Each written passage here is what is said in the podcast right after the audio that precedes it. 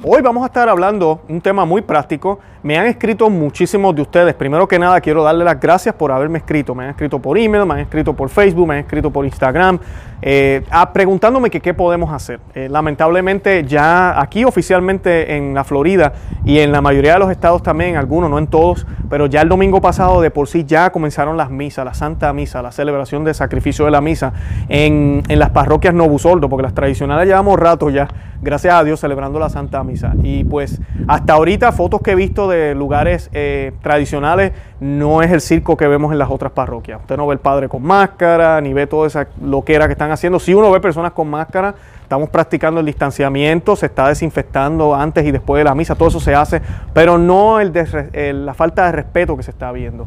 Claro, muchos de ustedes están alarmados porque pues son personas fieles que reciben al Señor en la boca, como, como la iglesia siempre lo ha enseñado, y ahora nos han prohibido que lo recibamos en la boca.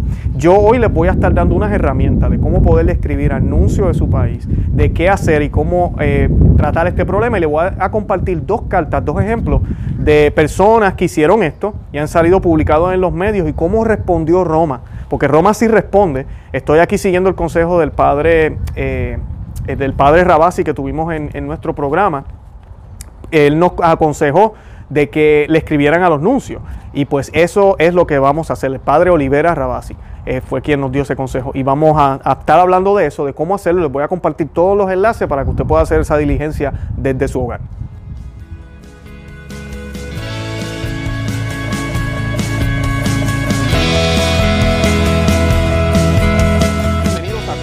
Se ama Vive tu Fe. Este es el programa donde compartimos el Evangelio y profundizamos en las bellezas y riquezas de nuestra fe católica. Les habla su amigo y hermano Luis Román y quisiera recordarles que no podemos amar lo que no conocemos y que solo vivimos lo que amamos. Hoy vamos a estar hablando, como les dije, de qué podemos hacer para poder pedir la intervención de Roma o para que el obispo cambie la opinión y permita de nuevo que podamos recibir a nuestro Señor en la boca, como se supone que sea y como la iglesia lo ha enseñado y lo sigue enseñando. Y cómo podemos hacer ver a los obispos que están abusando de su poder. Ningún obispo se supone que pida a su feligresía, a sus sacerdotes, que no que le nieguen la comunión a cualquier persona que quiera recibirlo en la boca. En eso es que estamos viviendo. Personas que quieren ser más reverentes al Señor ahora son expulsados prácticamente de, de poder recibir la comunión. Pero antes de comenzar, yo quiero que hagamos eh, la oración de la confianza a la Santísima Virgen, ya que intercede por nosotros siempre ante nuestro Señor Jesucristo, para que sea Él quien se manifieste aquí en el programa y nos guíe y nos deje entender lo que realmente Él quiere que sepamos. Y la vamos a hacer en el nombre del Padre y del Hijo y del Espíritu Santo. Amén. Acepta, querida Madre y Reina mía, toda mi persona y cuanto con la gracia de tu querido Hijo he podido hacer de bueno. Yo mismo no soy capaz de conservarlo, dadas mis debilidades e inconstancia, y la forma en que me combaten continuamente mis enemigos espirituales. Veo todos los días caer por tierra los cedros del Líbano y convertirse en aves nocturnas las águilas que volaban en torno al sol. Mil justos caen a mi izquierda, diez mil a mi derecha. Mas yo confío en ti, mi poderosa y más que poderosa madre. Temme que no caiga, conserva mis bienes, que no me saqueen, protege en mí la vida eterna, defiende a quien a ti se ha consagrado. Yo te conozco bien y en ti confío. Eres la Virgen fiel a Dios y a los hombres que no dejas perder nada de cuanto a ti se confía. Eres la Virgen poderosa, nadie podrá hacerte daño, ni perjudicar tampoco a los que tú amas. Amén. En el nombre del Padre, y del Hijo, y del Espíritu Santo. Amén. Bueno, y lo primero que les quiero eh, compartir, les voy a compartir aquí una carta que fue eh, un comunicado que compartió la reportera Diane Montagna de Lightside News.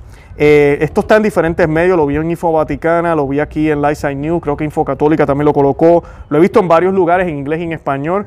Eh, y es una carta que, que, que, le mandó o que le envió la Congregación para el Culto Divino a una persona que hizo esta queja, que hizo la queja de que no le permitían comulgar en la boca. Y esto fue en el 2009, cuando estaba el problema con la influenza, porque para los que no saben, en el 2008-2009 hubo una crisis con la influenza, que pues no hubo que cerrar nada como lo están haciendo ahora, pero sí hubo una, epidemia con la influenza también. Y hubieron números bastante fuertes también.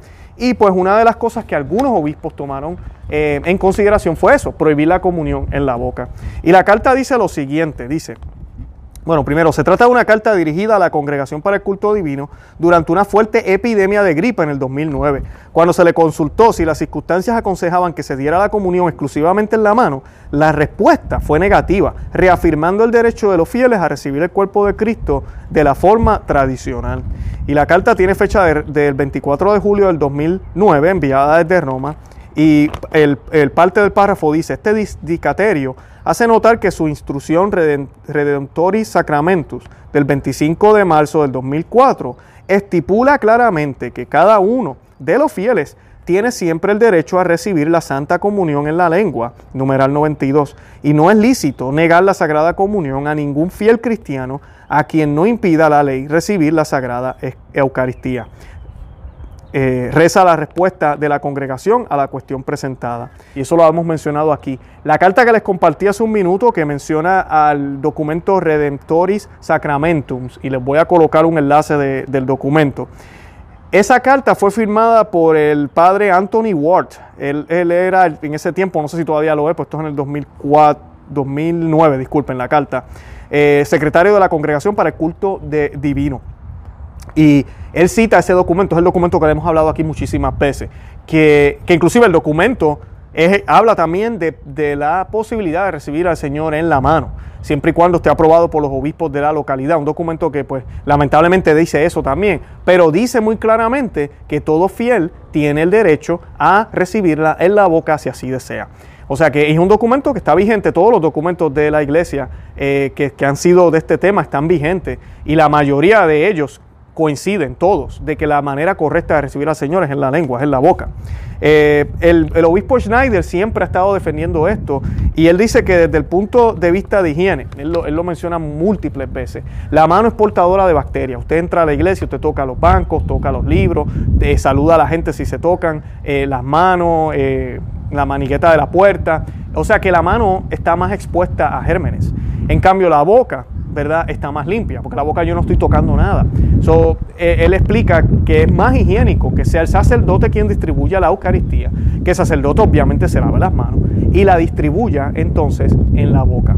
Versus que el sacerdote se lave las manos y la empieza a distribuir en la mano a todo el mundo. ¿Por qué? Porque el riesgo de quienes lo están recibiendo es mayor, no solo por las manos del sacerdote, sino por las propias manos de uno. Así que así se ponga uno antibacterial, está comprobado que la manera de poder matar los gérmenes es lavándose las manos con agua y jabón por 20 segundos al menos. Y es 99.9 o 5, una cosa así, nunca le dan un 100%. O sea que el riesgo siempre está. Entonces, ¿por qué yo voy a, colocar la comida en mis manos? Es como si yo llegara del trabajo, yo me lavo las manos.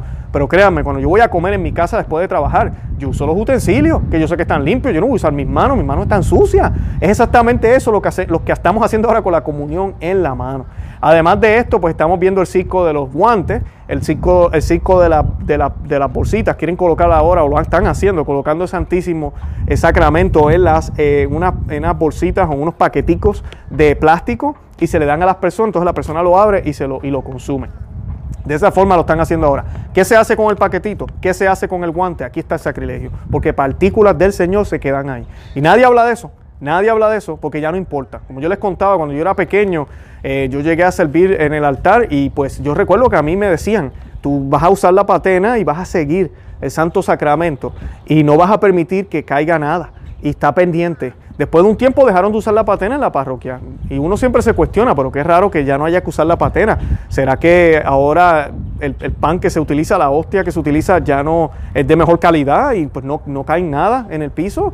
Eh, no, o sea, siempre sucede. Hay inclusive muchísimos, pueden googlear, hay muchísimas pruebas que se han hecho con paños negros, colocan la hostia sin consagrar y cuando las mueven en el paño o las sacan, se ven partículas blancas de, de la hostia en el, en el paño. Y nosotros creemos por fe, y es lo que la iglesia nos enseña, que el Señor está 100% completamente, completamente en cada parte de la hostia, en, todo. Por eso cuando usted va a comulgar, a veces sucede, ha sucedido en algunas parroquias donde hay mucha gente y el sacerdote comienza a mirar la fila y si él ve que hay más gente, él tiene que empezar a cortar las hostias por la mitad y darle una mitad a cada persona. Eso no significa que yo recibí los brazos y tú recibiste las piernas, no. Significa que el Señor está completo. Así lo, cortemos en pedazos, el Señor está completo en cada pedazo, en cada hostia consagrada. Por eso cada partícula del Señor que cae, que tal vez a nuestra vista no es visible, el Señor está completamente ahí. Y lo triste de esto es que la gente que hace se sacude las manos, lo limpian, cae en el piso y el que viene atrás lo pisa y lo pisa. Por eso es que yo no voy a muchas de estas parroquias donde se ofrecen la mano. Yo voy a parroquias y les voy a dejar el enlace donde pueden conseguir parroquias donde se sigue el rito extraordinario que exige que todo el mundo lo reciba de rodillas y en la boca. Es la manera más segura para darle reverencia al Señor, a nuestro Dios. Porque si Él es Dios, ¿verdad? Si yo creo que Dios está presente en la Eucaristía y nosotros como católicos somos dogma de la iglesia, pues entonces yo debo comer al Señor, yo debo recibir al Señor como lo que es, como Dios. Y si es Dios, entonces mi rodilla debe estar doblada, debe estar en el suelo. Yo debo doblar mi rodilla entre la presencia de mi Dios, ¿verdad? De mi Señor, presente en las especies de pan y de vino. Eh, también quería citarles aquí el Memorali Domini, otro documento, les voy a colocar el enlace también, de 1969. Este documento fue eh, expuesto por el Papa Pablo VI y dice, teniendo en cuenta las observaciones y el parecer de aquellos a quienes el Espíritu Santo ha constituido obispos para regir la iglesia, de acuerdo con la gravedad del asunto y del valor de los argumentos abducidos, el sumo pontífice ha decidido no cambiar el modo hace mucho tiempo recibido de administrar a los fieles la Sagrada Comunión en la boca.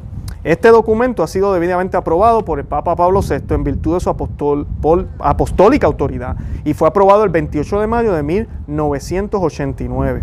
O sea que él no hizo ningún cambio y desde entonces ningún Papa se ha, ha manifestado lo contrario, diciendo de que no, ya no la reciban en la boca, vamos a cambiar eso. Nadie ha dicho eso, nadie ha dicho eso. No es enseñanza de la iglesia, al contrario, sí se ha dicho lo otro, se ha dicho que debemos recibirlo en la boca. Y esto lo quise tocar y quise tocar al Pablo VI porque muchas personas piensan que el Concilio Vaticano II pidió que la comunión se hiciera en la mano. El Concilio Vaticano II no pidió nada de eso, nada de eso. Estos son cambios que se han hecho después y, el, inclusive la comunión en la mano tiene raíces protestantes, eh, que ya lo hemos compartido aquí en el programa, pero estos países como Francia, Inglaterra, la influencia protestante era tanta que en muchos de esos lugares ya se recibía la comunión en muchas de estas iglesias protestantes en la mano, porque ellos no creen en la presencia real de la Eucaristía, aunque ellos hacen algo simbólico. Muchos de ellos se convierten, llegan a las iglesias católicas y les cuesta trabajo acostumbrarse a recibirlo en la boca, aunque supuestamente ahora creen.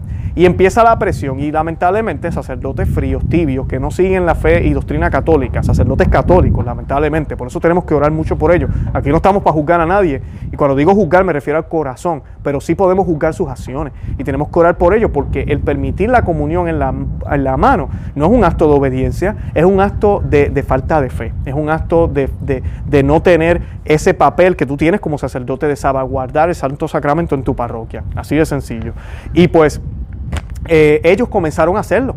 el Vaticano se entera y para no crear un problema con estas parroquias y, que hayan ¿verdad? este forcejeo y tal vez que haya una división, Pablo VI empieza a aprobar unas excepciones a esas comunidades. Lamentablemente la excepción se ha convertido en la norma y ahora tenemos todas las comunidades, comunidades que nunca han sido protestantes, recibiendo la hora en la mano. Gente católica que nacieron en la iglesia católica que nunca lo han recibido en la boca. Es triste, pero así hay gente allá afuera. Nunca lo ha recibido en la boca. Eh, y es lamentable que hemos llegado hasta ese punto. Hasta este punto que cuántos años van, unos 40, 50 años tal vez. Esto es nuevo, esto es una novedad. Aquellos que defienden esto de la comunión en la, en la mano y se ponen a decir que supuestamente desde los primeros siglos, eso es falso, eso no es cierto. Inclusive se cree que es posible que Cristo le dio el pan a los apóstoles en la boca. Pero si Cristo se los dio, vamos a suponer que Cristo se los dio en la mano. Ellos tienen las manos consagradas y ese es el punto, es lo que la iglesia nos enseña. Los apóstoles fueron los primeros obispos y sacerdotes de nuestra iglesia católica. Además de eso, la iglesia, si usted cree que la iglesia siempre ha sido guiada por el Espíritu Santo, entonces no, nos no, no seamos contrarios y no nos contradizamos. La iglesia atacó esto, este problema que de por sí lo llegó a ver en algunas regiones en el mundo y fue muy, muy tajante con el tema y fueron múltiples concilios, ya hemos hecho videos, voy a dejar los enlaces también en, la descripción de este, videos sobre los concilios, cartas que se han hecho, eh, santos que han hablado sobre esto, incluyendo a Santo Tomás de Aquino y San Agustín, de que el Señor no, se, no lo puede tocar nadie si solo las manos consagradas del sacerdote. Así que no, esto no está bien y esto no es obra de Dios. Si usted piensa que el Espíritu Santo ahora está obrando diferente, no, mi hermano. Este es el Espíritu después del concilio y ese Espíritu no es el Espíritu Santo, para nada. La carta número 2 que les quería compartir fue una carta que fue publicada en Notitiae, la publicación oficial de la Congregación para el Culto Divino y la Disciplina de los Sacramentos, en su edición de noviembre y diciembre del 2002, número 436. En, en, en ella Queda claro el punto de vista de la Santa Sede respecto del derecho que tienen los fieles a ponerse de rodillas para recibir la Santa Comunión y se recuerda la utilidad y conveniencia de dirigirse al sumo pontífice para manifestar necesidades y deseos. Y la carta tiene fecha de 1 de julio del 2002 y dice, esta congregación para el culto divino quiere agradecer el envío de su carta por medio de la cual nos informa que ha sido ha anunciado a los fieles de diversas parroquias que se les negará la Sagrada Comunión si al acercarse a recibirla se ponen de rodillas. Es preocupante que usted parezca expresar alguna reserva tanto sobre la conveniencia como la utilidad de dirigirse a la Santa Sede para consultar con respecto a este tema. Quiero hacer una pausa. La persona que escribió la carta aparentemente en la carta, pues no tenemos la carta de quién la envió, pero tenemos la respuesta parece que está diciéndole a ellos como que yo no sé si yo puedo hacer esto, yo no sé si yo puedo quejarme. Y el mismo Vaticano le está diciendo que a ellos le parece curioso que él se sienta así, que él no debería sentirse así. Y esto quiero citarlo porque muchos a mí me acusan de bocón y de estar diciendo cosas que no debería estar diciendo, que la iglesia es la iglesia y yo debería quedarme calladito. Y aquí voy a citarles el canon, que yo les he citado varios cánones anteriormente, sobre el deber que tenemos los laicos. Sí, deber, no derecho, deber y obligación que tenemos de defender también la sana doctrina hay algún obispo, sacerdote, cardenal, que está cayendo en pecado grave de predicar algo que no es del Evangelio o va en contra de algo que nuestra Santa Madre Iglesia Católica nos ha enseñado. Y dice la carta, el canon 212, eh, punto número 2 del Código de Derecho Canónico establece y dice que los fieles tienen la facultad de manifestar a los pastores de la iglesia sus necesidades y principalmente las espirituales y sus deseos. Luego el canon continúa en el punto número 3 tienen el derecho y a veces incluso el deber, en razón de su propio conocimiento, competencia y prestigio, de manifestar a los pastores sagrados su opinión sobre aquello que pertenece al bien de la iglesia. En concordancia y considerando la naturaleza del problema y la relativa probabilidad de que pueda o no ser resuelto en el nivel local, todo feligres tiene el derecho de recurrir al romano pontífice, tanto personalmente como por medio de los discaterios o tribunales de la curia romana. Otro derecho fundamental de la feligresía, como establece el canon 2.13, es el derecho a recibir de los pastores sagrados la ayuda de los bienes espirituales de la iglesia, principalmente la palabra de Dios y los sacramentos. En vista de la ley que establece que los ministros sagrados no pueden negar los sacramentos a quienes los pidan de modo oportuno, estén bien dispuestos y no les sea prohibido por derecho recibirlos, esto está en el, canon 843, numeral 1, no debe negarse la Sagrada Comunión a ningún católico durante la misa, excepto en caso que ponga en peligro de grave escándalo a otros creyentes, como el pecador público o la obstinación en la herejía o el cisma, públicamente profesado o declarado. Aún aquellos países donde esta congregación ha aprobado la legislación local que establece el permanecer de pie como la postura para recibir la Sagrada Comunión, de acuerdo con las adaptaciones permitidas a las conferencias episcopales por la institución Generalis Misali Romani, numeral 160. número 2, lo ha hecho con la condición de que a los comulgantes que escojan arrodillarse no se les será negada la Sagrada Comunión. Por favor, tenga la seguridad de que esta congregación considera este asunto muy seriamente y está haciendo los contactos necesarios al respecto.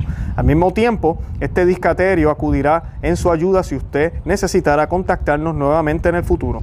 Agradeciendo su interés y su piadoso deseo para nosotros, me despido atentamente, suyo en Cristo, Monseñor Mario Marini. Y les comparto esta otra carta, yo sé que ustedes dirán, adiós, pero esta carta habla de, la, eh, de arrodillarse es porque la carta menciona el derecho de nosotros poder recibir al Santo Sacramento y de que nosotros no, no se nos debe negar la comunión por ninguna otra razón que no sea pecado grave o que estamos en pecado grave público o que estamos en una herejía pública que se pueda ver. Nosotros hablamos de eso ya un tiempo atrás en uno de los videos cuando eh, tuvimos que sacar el programa debido al presidente de Argentina, el cual pues nosotros denunciamos aquí cómo en el Vaticano se le dio la comunión y él vive actualmente en pecado mortal. Él no está casado y pues eh, se le dio la comunión como si nada. Es un pecado que está públicamente, se puede ver y pues no, no debió haber pasado esa tragedia y pasa constantemente. Y nosotros hablábamos ahí de cómo la iglesia enseña que si es un pecado público, el sacerdote tiene todo el derecho de negarle la comunión al comulgante. Inclusive aquí pasó con el actual candidato demócrata, Joe Biden, un sacerdote, no recuerdo ahora el estado, pero él le negó la comunión porque este señor es pro aborto, públicamente habla del aborto y dice que el aborto es algo que se tiene que permitir y que es un derecho de la mujer y se canta católico. So, cuando él, llega a esta parroquia, él no le da la comunión. Claro, Joe Biden ha encontrado otras parroquias que el sacerdote se la da, porque como todo, tenemos buenos sacerdotes y sí, amiga y amigo que me escucha, existen malos sacerdotes también, lamentablemente. Y saben ¿Qué significa esto? Que estamos en la iglesia verdadera. La iglesia verdadera dijo nuestro Señor Jesucristo que iban a haber pastores disfrazados de ovejas. Así que estamos en la iglesia verdadera, la iglesia católica, no hay razón para irnos. Pero les digo esto porque la iglesia nos enseña eso, de que el sacerdote no puede negarle la comunión a nadie a menos que sea por pecado público. Y Santo, Tomás de Aquino inclusive habla de eso y utiliza el pasaje de Judas, que mucha gente usa ese pasaje y dice, ah, pero Jesús le dio, sabiendo, Jesús sabía que Judas iba a pecar y le dio la comunión. O sea que si Jesús hizo eso, todo sacerdote, independientemente de lo que la persona procese, así sea el proaborto más grande del mundo públicamente, que saca comerciales y anuncios en la televisión y en todos los medios, no le puede negar al sacerdote la comunión. El sacerdote no debe hacer eso, eso está mal. Eh, no. Cuando Jesucristo hace eso es porque el pecado de Judas no era público, era privado. El mismo Jesucristo nos está enseñando eso. Y Él le da la comunión. Esa es la oportunidad que Judas tiene de arrepentirse. Judas puede decir, hey, yo no soy digno. Hey, no me dejes eso. Hey, ah, o cuando ya él, recibe la comunión, que el demonio está ahí presente y, pasa lo que pasa, no en, en, el pan, disculpen. En, Judas, el demonio está ahí. Y la, y la escritura nos describe eso. Él pudo, haber, pudo haberse arrepentido. Era otra de las oportunidades que Jesús le estaba dando a Judas para arrepentirse, porque Judas tuvo oportunidad de más para arrepentirse, pero no lo hizo. Y pues se fue y hizo lo que tenía que hacer. Pero cuando Cristo hace esa, le da esa comunión a él, se la da porque él, él no había pecado públicamente. Y eso también es bien importante, porque en el caso de los sacerdotes, si el sacerdote sabe que yo estoy en pecado, él tiene el deber de decirme a mí en privado. Si solo el sacerdote lo sabe y nadie no se sabe públicamente. Eh, y el sacerdote, si yo me levanto y nadie más lo sabe, él no tiene que negarme la comunión, no lo tiene que hacer, pero el deber de él es hablar conmigo y dejarme saber luego o antes. Lo ideal sería antes de la misa. Hey, mira, tú no deberías levantarte a comulgar. Eh, estás en pecado mortal, no deberías hacer esto. Y pues, pero no lo tiene que hacer públicamente porque no es público, no, se, no, es, no, no está a la luz de los demás. Eh, pero sí, si, el, si, el, si, la, si la situación es pública, él tiene todo el derecho de hacerlo público por el hecho de que escandaliza a los demás y envía un mensaje que puede ser contrario o puede ser un mensaje que sean acorde con lo que se está enseñando en la escritura. Entonces él tiene la obligación de hacerlo. Bueno, yo les voy a colocar los enlaces de lo que les mencioné al principio del programa. Tenemos el enlace de los listados de los nuncios apostólicos de la Santa Sede. Están toditos ahí.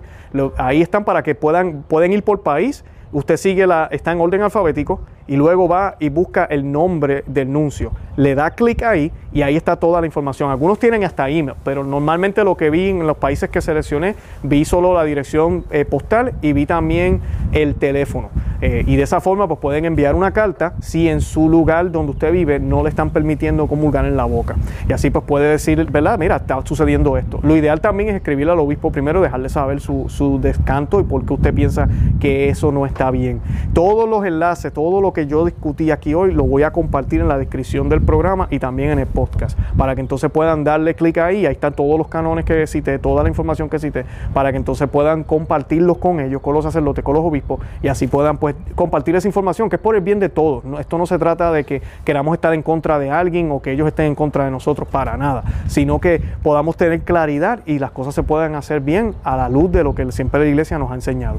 Eh, además de eso también, Dios no lo quiera, eh, peor caso de que suceda es que no suceda ningún cambio y pasen los meses y esto siga igual eh, yo les recomiendo entonces que busquen una, una parroquia donde se, haga de la manera tradicional. También les estoy dejando un enlace, que hay un directorio, ahí usted va por país y entonces pueden ir a esos lugares donde se hace tradicionalmente y así pues pueden escoger esos lugares. Mi recomendación, si usted va a un sitio donde no se la quieren dar en la boca, usted siempre la ha recibido en la boca, es que haga comunión espiritual. Es lo, lo, lo, ideal, es lo que debe hacer. No caiga en ese pecado sabiendo que eso no está bien, usted no se siente bien con su conciencia.